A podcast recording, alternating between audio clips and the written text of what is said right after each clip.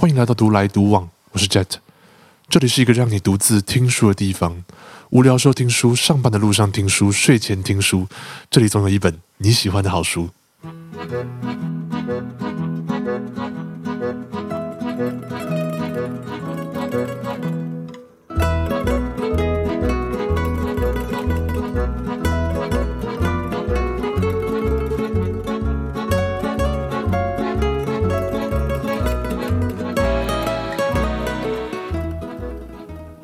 回到《原子习惯》这本书下半节内容，也就是所谓的实践篇。在上半节的过程中，我们讨论到了习惯这个东西的核心概念，其中就包含了像是微小增长的总和，像是说我们常常会过度的重视目标而忽略了行为系统。我们讨论到说，如果想要去改变习惯的话，最重要的东西就是要改变自己的身份认同。这些核心的概念对我来说，不管是要建立一个新的好习惯，或是改善我们的坏习惯，都是十分十分重要的。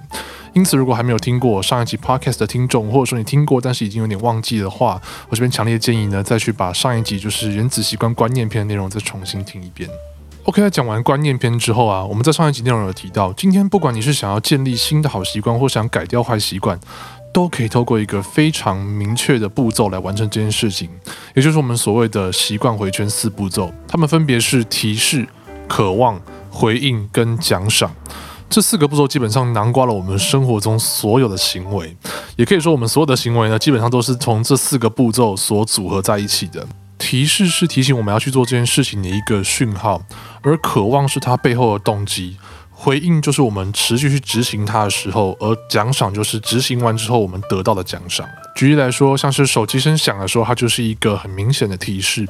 渴望就是当我们想要知道这个讯息的内容是什么时候，我们就会做出所谓的回应，就是把手机拿起来看，最后就满足了我们想要看手机讯息的渴望。《原子习惯》这本书很明确的告诉我们，只要我们能将这四个步骤，就是我们所谓的习惯回圈有效应用的话，不管是要建立一个好习惯，或是要改善我们过往的坏习惯，都不会是一件非常困难的事情。甚至当我们有效应用了之后啊，我们所建立起的新习惯，也不会因为说过了一段时间之后，或是因为我们稍微怠惰了一下，就变回原本的样子。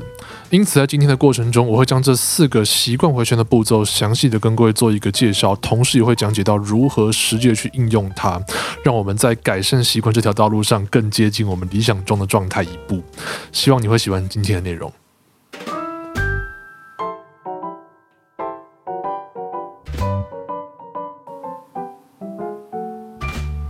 首先，我们要来讨论到的是提示这个东西。那提示的定义呢？刚才大概有简单的讲过一下了嘛。它就像是一个讯号一样。今天我们做任何的行为，都需要有一个讯号来告诉我们要去做这件事情。比如说手机响是一个讯号，比如说热水烧开的声音是一个讯号，比如说宝宝哭的声音是一个讯号，又或者说下课钟声响，它也是一个讯号。这些各式各样的讯号，基本上在我们的生活中扮演一个极其重要的角色。也就是说，我们做任何行为呢，如果缺少了这个讯号的话，基本上我们就不会开始去做这个第一步。因此，如果我们想要去改善任何的习惯，或是想要养成一个新的习惯的话，让提示显而易见，它就是一个至关重要的一步哦。所谓的显而易见呢，我想这个时候大家可能就会想到说，诶，显而易见意思就是说我们随时眼睛要看得到它嘛。但其实显而易见这个字呢，它还有一个更加复杂的意思。那这边我跟大家做一个解释。这边大家可以先想一下，当我们在做任何事情的时候，或者说我们想要做一件事情的时候，我们大概都是怎么样去安排的？我想大部分的人，包括我在内，在做计划的时候，听起来大概都是这样子的。比如说，我这周要把这一集的 podcast 录完。比如说，我这周要运动三次；比如说，我这个月要省下一万块新台币，这些都会是我们在做计划的时候很常有的一种方法，对吧？但是这样子的计划之后，我们是不是真的都有照着我们计划去做到这些事情呢？我想很多时候，其实我们都会在那边拖延症啊，然后诶，可能今天不做，明天不做，就一拖再拖，本来做好的计划，最后就并没有真的如实去完成。这也是我们在建立一个新的习惯的时候，非常容易遇到的一个问题。在二零零一年的时候啊，英国有一个研究，他的研究说我们要如何打造一个更好的运动习惯。因此啊，这些研究者就找来了三组的这个受试者，他们把他们分成第一个是控制组，第二个是激励组，第三个是执行意向组。所谓控制组的人，基本上只要固定的记录自己的运动频率就好。而这个基地组的人呢，在记录运动频率的同时，也被要求要去看一些，就是说，诶，运动这个东西是如何对我们身体好这样子一些文章跟报道。而最后一组执行意向组的人呢，他们不只要做以上两件事情，他们还需要把一个完整的句子给用手写的写下来。这个句子是这样子的，他要说我要在下周的某一天的某个时候做某件事情多久。举个例子，他可能被要求要写说，我在下周二的早上八点要在健身房里面做超过二十分钟的健身。诶，你可能会想说，诶，我只是把我想要做的事情明确的把它写下来，这样可能会有什么很大的影响吗？有趣的事情就在这边发生了。前两组的人呢，就是所谓的控制组跟激励组，他们在经过几个礼拜之后啊，有保持就是诶稳定健身的这个习惯啊，仅仅只有百分之三十五到百分之三十八的人，而且这两组人基本上没有什么太大的差别。但最后一组就是有把自己的执行意向写下来，这组人呢，他们有完成他们该做的事情的比例竟然高达百分之九十一以上。这个实验基本上告诉我们一件事情，也就是说，我们如果想要去完成一个新的事情，或者想要养成一个新的习惯，我们缺乏的并不只是说把它记录下来，或者说是呃提供我们自己一些激励而已。这是不是听起来有一点点熟悉的感觉？我们在做这样子的计划的时候，很多时候都是说我要多运动，我要完成什么报告，但我们却没有把何时何地，我们要如何完成这件事情，把它写下来，或者是把它放到计划里面。我们只是期待自己会在某一天或某个时候突然想到做这件事情，然后期待我们会自己自动自发把它完成。基本上啊，这样子的做法很容易呢，就会让我们有拖延症的产生，就会觉得说，好，我今天不做，我明天的我一定会做这件事情。但等到明天，我们是不是真的去做了呢？我想大部分的时候是没有的。也就是说，当我们如果能够把提示这个东西，或者说把我们的计划写下来，变得非常清晰的时候，我们要在何日、何时、何地，要如何完成这件事情的话，我们就不需要等我们心中的那个小天使来敲门，而是我们的身体跟脑子就会在时间到的时候，自然而然地告诉我们说，你应该要照着你所写下那句话去执行这件事情喽。除了让我们的计划变得非常的清晰以外呢，我们还可以用一个技巧叫做习惯堆叠，去让这件事情变得更加容易去触发。什么意思呢？我们都会有一些事情是我们基本上本来就会去做的事情，对不对？比如说刷牙、洗脸，这可能是我们本来就会做的事情。在我们日常生活中呢，会有分成两种行为，第一个是我们本来就会做的事情，第二个是我们想要去做的这个习惯。如果我们能够把做完我们本来就会做的事情，去连接到一个我们想做的事情的时候呢，这整件事情就会变成像是一个反射动作一样，非常的直接，非常的容易。举例来说，像是我们下班回家的时候，第一件会做的事情，可能是会把身上的包包放下来。那如果我们把包包放下这件事情连接到穿上我们的运动服的时候呢，这两件事情就直接连接在了一起。因此，在未来呢，如果我们回到家放下包包，我就会想到我要换上运动服。换上运动服之后呢，下一件会做的事情当然就是去健身房健身了嘛。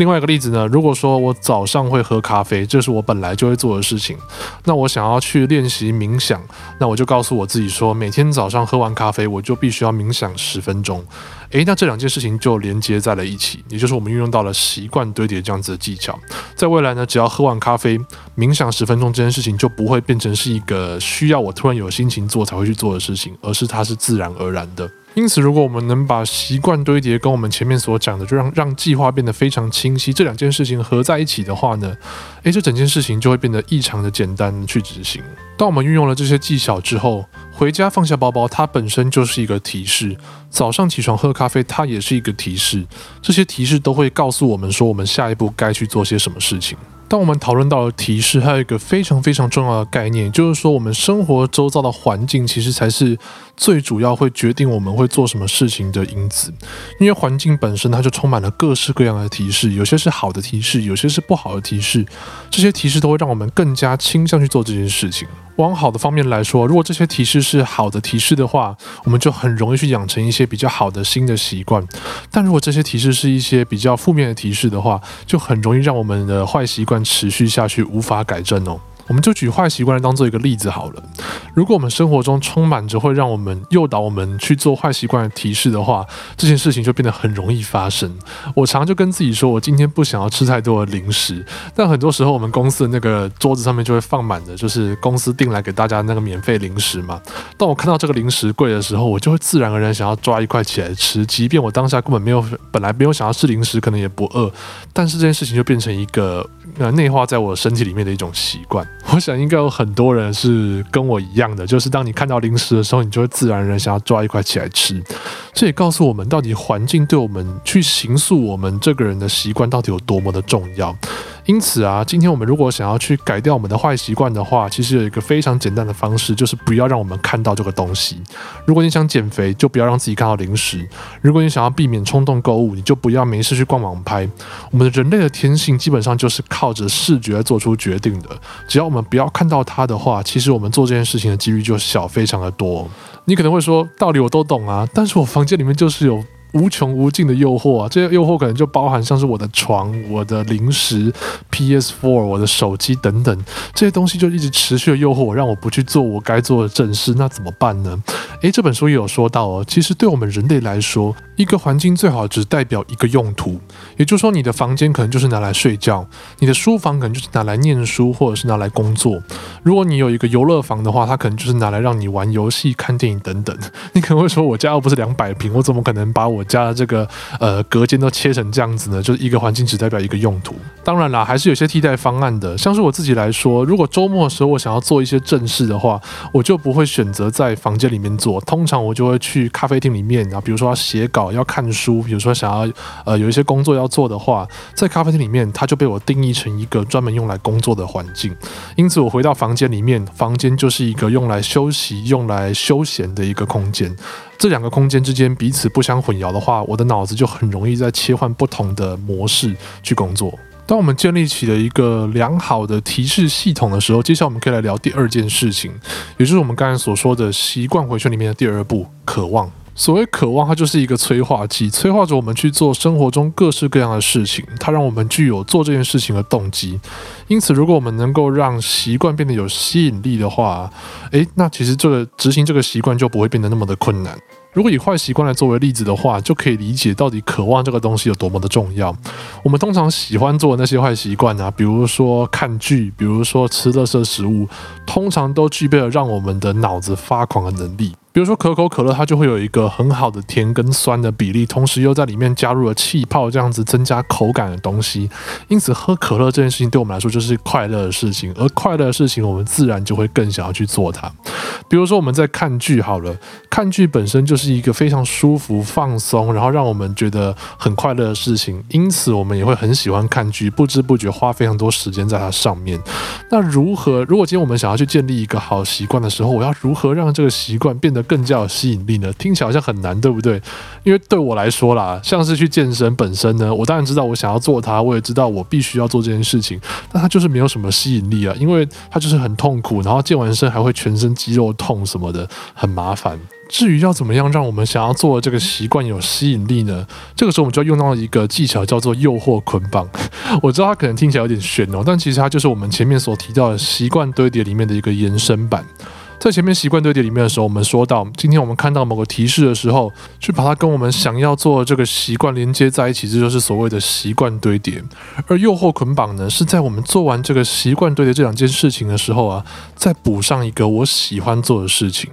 因此呢，它诱惑捆绑就是说，把这三件事连在一起。第一件事是我本来就会做的事，第二件事是我想要做的这个习惯，第三件事是我做完这个习惯之后我喜欢做的事情。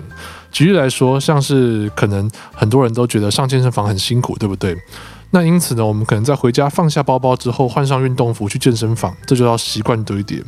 那在我们去健身房的时候，如果我们能够说把这个跑步机上面呢放上一个 Netflix 哦，Netflix 是我喜欢做的事情，因此我如果想要看 Netflix 的话，我就必须要去跑步，我才可以看。诶，那这两件事就连在一起，它就所谓的诱惑捆绑。不知不觉呢，我们脑子可能就会渐渐的开始想要去做跑步这件事情，因为我有跑步的时候，我才可以追剧，我才可以看我想要看的东西。又或者说你可能是一个很喜欢看小说的人，但同时你又有很多家事要做，你每次都在那边拖拖拉拉，不想要把家事做完。这个时候你就可以告诉你自己说，今天我做完家事之后，我才可以看一个章节的小说，或者说我才可以看多久时间的小说。诶，那做家事这件事情就会变得比较有吸引力，就会让你觉得说我做完是有一个东西可以让我期待的。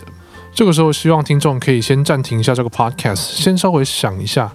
你是不是有一件事情是你很想要做，但你每一次都会拖，或者是你根本就做不到的事情呢？这个事情是不是有办法跟一个你喜欢做的事情连接在一起的？这个时候你可能就会发现，说你想要做的这个习惯变得不再这么困难去执行了，你也不会每一次都拖拖拉拉，甚至有的时候你是期待去做这件事情的。诶，这个时候我们就已经完成了我们行为改变的前半部分喽。OK，那我们刚才所讨论到的，不管是提示还是渴望，都是在我们实际去做这件事情之前的准备工作。那么接下来我们就来聊聊，当我们要实际开始执行这个习惯的时候啊，要怎么样让执行这件事情变得更加的轻松容易呢？以及在执行之后，要怎么样让这个习惯陪伴我们更久，一直持续下去，而不会在做了一段时间之后就突然中断掉？那我们听下去吧。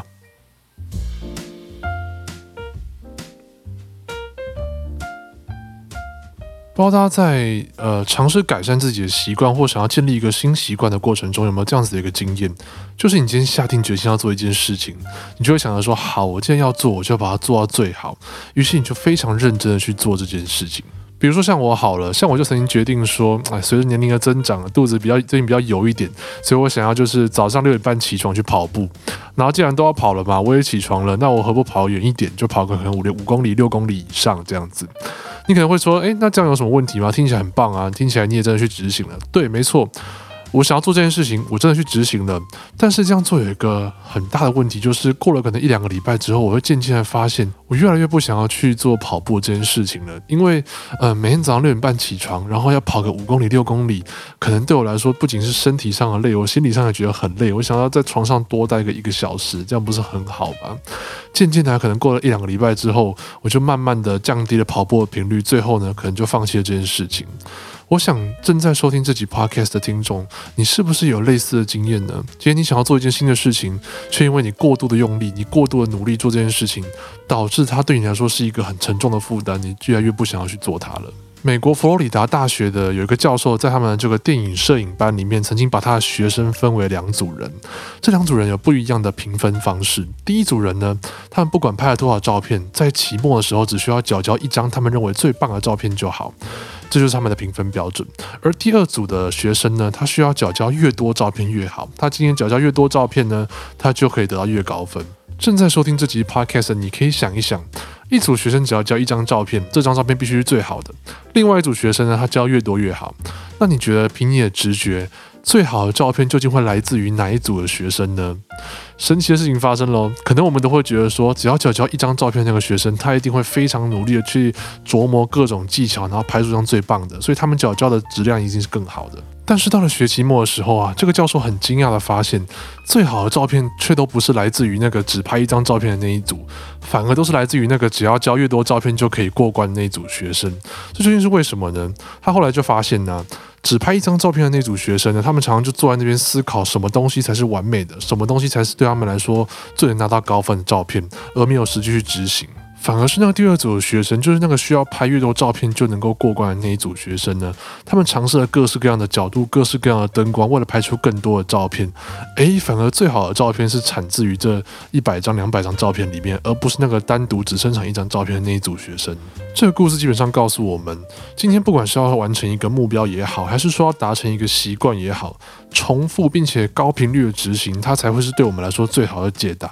而不是说我们只做一次，然后想要把这一次做到最。好，这个时候带到我们想要去提到的观念，就是当我们要执行我们想要去建立的新习惯的时候啊，这个观念就是习惯呢是取决于频率。而非时间的。今天我们在做一件事情，如果我们在单次做的时候，我们常常都认为说，我这一次要做的多一点，我要做认真一点，这样我才更有可能持续下去。但恰恰相反，其实你需要做的就是提高你做这件事情的频率，让它越简单越好，越轻松做越好。反而在提高频率的同时啊，这个习惯才很有可能被你轻易的养成。那要怎么样有效的提高你做这件事情的频率呢？诶，基本上就是说，让你每一次做的时候越简单、越轻松越好，这样你的脑子才会愿意去做这件事情。举一个可能我刚才例子好了。刚才我是不是说每天早上六点半起床，我需要跑个可能五公里的晨跑？对我来说这件事情就非常的累人，然后也非常的困难。但如果今天我把它从一开始的这个五公里缩短为今天早上我起床，我只需要花十分钟左右跑个一公里，我就可以回家休息了。诶，那执行这件事情好像就不再这么的困难，也不再这么让我感到抗拒。我们在养成习惯的过程中，其实往往遇到最大的困难，就是今天可能就已经觉得很累了、很辛苦了。你在做这个习惯，又是它又是一个更加辛苦的事情，导致你根本就不想要去做这个。那因此你的习惯也很难去养成。如果你有这样子的一个状态或倾向的话，其实不用觉得不好意思。因为人类呢，在这个几百万年演化下来，我们的身体自然而然就会在没事做的时候去节省能量。那可能我们以前要去狩猎嘛，要去捕食，所以当我们在不需要狩猎的时候呢，当把我们能量消耗最低，这样就提高了我们生存的几率。这也是为什么到了现在啊，基本上我们没事做的时候，如果还要做一件呃特别累人的事情的话，你做它的这个可能性就会降低非常非常的多。OK，所以降低每一次执行的时候的困难度，然后提升做这件事情的频率，这就是能够有效让我们开始执行习惯的第一个步骤。再来还有一个技巧，就是我们可以透过把我们的环境设计成一个呃，对我们来说执行习惯相对容易的状态，那我们就更有可能去做这件事情。这其实是我们第二次提到环境这个东西了。前面我们提到说要让环境充满着对我们有益的提示，现在就是说我们要透过环境的设计去减少我们执行习惯的时的阻力。这是什么意思呢？如果你能够让你的健身房是在你下班回家的路上的话，你就不需要先回到家换上衣服之后再去健身房。这样其实相对来说就已经降低你做这件事情的阻力。又举另外一个例子来说，如果今天你想要保持一个写日记的好习惯。把它从柜子里面拿出来，再拿出你的笔写日记，这可能是一个比较复杂的事情。可如果今天你的日记一直都摆在桌上，你的笔也刚好放在这日记的旁边，你今天只是诶瞄到它，然后就想说顺手把它打开来写，诶，那其实做这件事情它的阻力就降低了很多。在看到这边的时候啊，我自己也做了一个这样子的尝试。像其实我就想要养成一个每天固定吃综合维他命的习惯，这可能是一个很简单的东西，也没什么困难度，对不对？但其实就很多时候就是会忘记它，或者说我可能就想到它，但但是因为在准备要出门上班了，我就觉得很麻烦，就不想要去吃它。在看了这本书之后啊，我就把我的综合维他命放在我书桌上最显眼的地方，所以基本上。之后我就不需要再特别想起来我要做这件事情了，因为我每一次打开电脑准备开始工作的时候，诶，它就出现在我的正前方，我就知道说啊，我该吃今天的综合维他命了。当你把这样子的阻力降低的时候，你就可以把你的脑子空出更多的空间去想别的事情，而执行习惯就会变成再简单不过的事情。不知道大家还记不记得，在前一节原子习惯，我们曾经讨论到日本的 Toyota 汽车公司。他们所提出来的这个金石生产概念呢，就是为了让他们的员工在一个最舒服而且最有道理的一个环境之下进行生产。其实啊，这就跟我们这边所讲的让环境中的阻力减少这个概念是一模一样的。因为金石生产呢，他们设计的像是看板这种东西，诶，看板就可以让他员工知道他现在要干嘛，他下一步要干嘛。他们也调整了最好的工拿工具的这个位置，他们也调整了他们的工人的这个座椅的高度。因此啊，每一个在生产线上面的一个这个工程师呢，都可以用最舒服的方式生产。他们的重复性提高了之后，自然生产的效率跟精准度都会大幅的提高。这同样的概念其实也可以应用到我们想要去改善坏习惯的时候。我们刚才说了嘛，想要养成好习惯，我们就要降低环境中执行这件事情的阻力。而如果你想要改掉坏习惯的话呢，就要反过来思考，去提升环境中做这件事情的阻力哦。举个例子来说，如果你想要改掉你常常想要玩手机的这个习惯的话，你可以把你的手机拿到另外一个房间去。那你每一次要拿它的时候，你就必须要走到那边去看，对你来说就增加了它的阻力。举另外一个例子来说，你家有的时候就是会必须要有一些零食，对吧？可能你有朋友会来，你需要请他们吃零食，但你又很害怕自己说，当你看到零食的时候，就会像我在办公室一样，就抓起来就吃。那这个时候你就可以选择去增加拿到零食的这个阻力。你可以拿个椅子啊垫起来之后，然后把它塞到你家柜子里面最深的、最高的那个地方。诶，那下一次你可能在嘴馋的时候啊，你想到这个零食，你就觉得哇，要去拿它好麻烦哦。因此你就不会再这么容易去吃零食喽。以上这些方法是不是听起来都很简单呢？但这方法我其实本人都有实际的帮大家实测过了，我个人觉得非常非常的有效。所以总结一下呢，今天如果你想要让执行习惯这件事情变得更加的轻而易举的话，我大概有两个方法。第一个是。降低他做这件事情的难度，提高他的频率。第二个方法就是透过环境的设计，让做这件事情的阻力下降许多。OK，那我们已经介绍完了习惯回圈的这个前三个步骤，分别是提示、渴望跟回应。前三个步骤呢，基本上是强化了我们去执行这一次行动的机会。接下来我们要介绍的呢，就是说所谓的这个奖赏啊，或者说奖励。这个最后的一个阶段呢，基本上强化我们能够让这个习惯持续下去的动力。其实我们大部分在执行的习惯本身都是带有奖赏性质的。比如说以健身来说，当你健身一段时间之后，你自然而然会得到的奖赏就是你会变壮，你会变漂亮。呃，比如说以减肥来说，你最后会得到的奖赏就是你身上的油脂会变少，然后你的健康程度也会变好。以可能储蓄来说，你储蓄一段时间之后，你自然而然你你的钱就会变多嘛，然后你就更有钱把这些钱去花到别的地方去。这些奖赏呢，听起来都很自然而然，也很合理。但是啊，其实我们的大脑并不满足于这些奖赏，这也是为什么当我们在执行一个新的习惯的时候，很容易去半途而废。因为我们的脑子啊，它根本就不在意这些透过一段时间耕耘之后得到的奖励，他不 care，他今天就想要我做完这件事情，我就要得到立即的奖赏，有立即的奖赏，我才想要去做下一次一样的事情。同样的坏习惯对我们的大脑来说，就是能够提供立即性快乐的东西。我在吃垃圾食物的时候，我马上就觉得很开心、很很满足；我在划手机的时候，我马上就觉得，诶，满足了我想要划手机的欲望。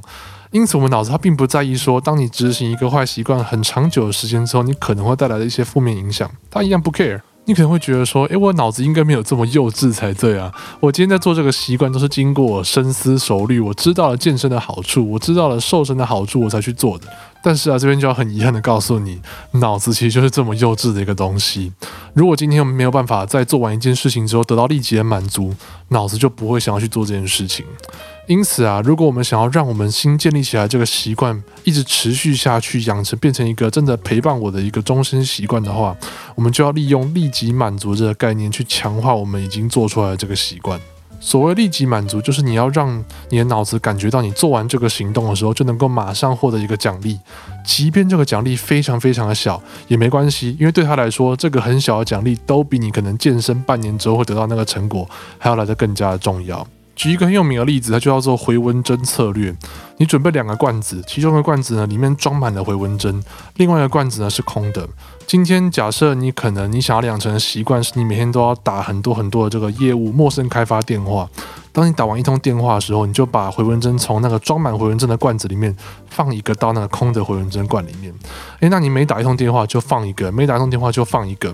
渐渐的，你就会觉得说，诶，我好像真的有完成什么事情，因此满足了你在视觉上的这个满足感。这对你的大脑来说，它就是一个立即性的满足。你可能觉得说，诶，这听起来好像根本不是什么真正的奖励啊。但是啊，只要你的视觉上感觉到你做这件事情真的有得到一个立即性的回馈的话，你就更有可能持续做这件事情。以我自己亲身的例子来说，如果你想要养成的习惯是节省开支的话。记账对你来说就是一个很有效的方法，因为在你记账的过程中，你就会很明确的看到你自己省下了多少钱，你也很明确的知道你是不是有乱花钱的情形出现。因此，当你每记录下一笔花费，你就知道你又完成了一件事情。一段时间之后啊，节省开销对你来说就是再简单不过的事情，它就不再是一个需要你非常费劲、需要你真的就是很有决心才能做到的事。如果你今天想要去改掉你的坏习惯，一样，我们就要反过来思考。刚才呢是能够让你的大脑得到立即性的满足。如果你今天在做坏习惯的时候，你就要让你的大脑感觉到立即性的不满。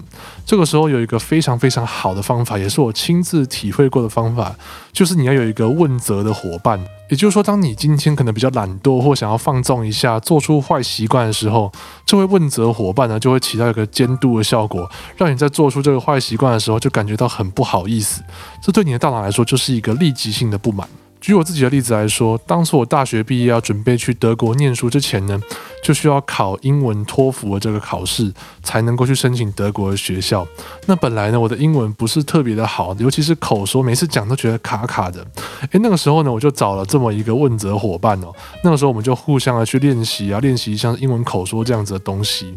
有的时候啊，你难免会感到怠惰，你难免会觉得说，我今天就不想要练习了。但当你就是跟你的这个问责伙伴说，哎，今天我不想练英文了，你可能从他的反应就会觉得有点不好意思，感觉你好像浪费了他的时间，或者说你好像爽约了。这对我的大脑来说就是一个立即性的不满。我大脑下一次就会告诉我说，你下一次不要再爽约了。你再爽约的话，你就会又尝到一次这种立即性不满的感觉，这种不好意思的感觉对我来说是不是很好的？因此啊，锻炼英文对我来说，虽然可能还是有点辛苦，可能还是有点累，但是就变成养成了我的一个习惯。诶，在练习口说一段时间之后啊，我的英文就进步了非常非常的多。然后的确，最后在托福这个考试上面也考到了足够让我去德国念书的分数。因此啊，只要你能够好好利用这个立即产生的满足，或是立即产生的不满的话，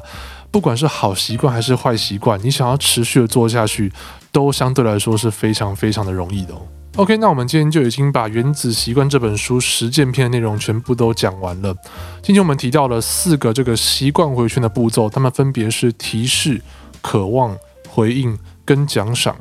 如果我们能够好好利用这四个步骤的话，今天不论是养成一个新的好习惯，还是改掉坏习惯呢，其实都是一个有迹可循，而且是一个非常有效，能够让我们持续下去的方法。这几个环节呢，其实我本人都有在各个不同的小地方有做过测试，的确都是真的非常非常有用。因此，我非常推荐大家呢，实际去做做看。透过这四个步骤呢，去试着改掉你一个坏习惯，或是养成一个新的好习惯。如果你在听完这集 podcast 之后，真的有因此做出任何有效的改变的话，非常欢迎你留言或私讯让我知道，我会非常开心。OK，那以上是今天的内容，非常谢谢你收听今天的独来独往。如果你喜欢这个 podcast 频道的话，希望你能够帮我留下一个五星好评，并且将这个频道分享给你身边所有的亲朋好友，让他们一起来听。我会定期精选我认为对大家生活有所帮助的书籍，在你需要的时候说给你听。我们下次见。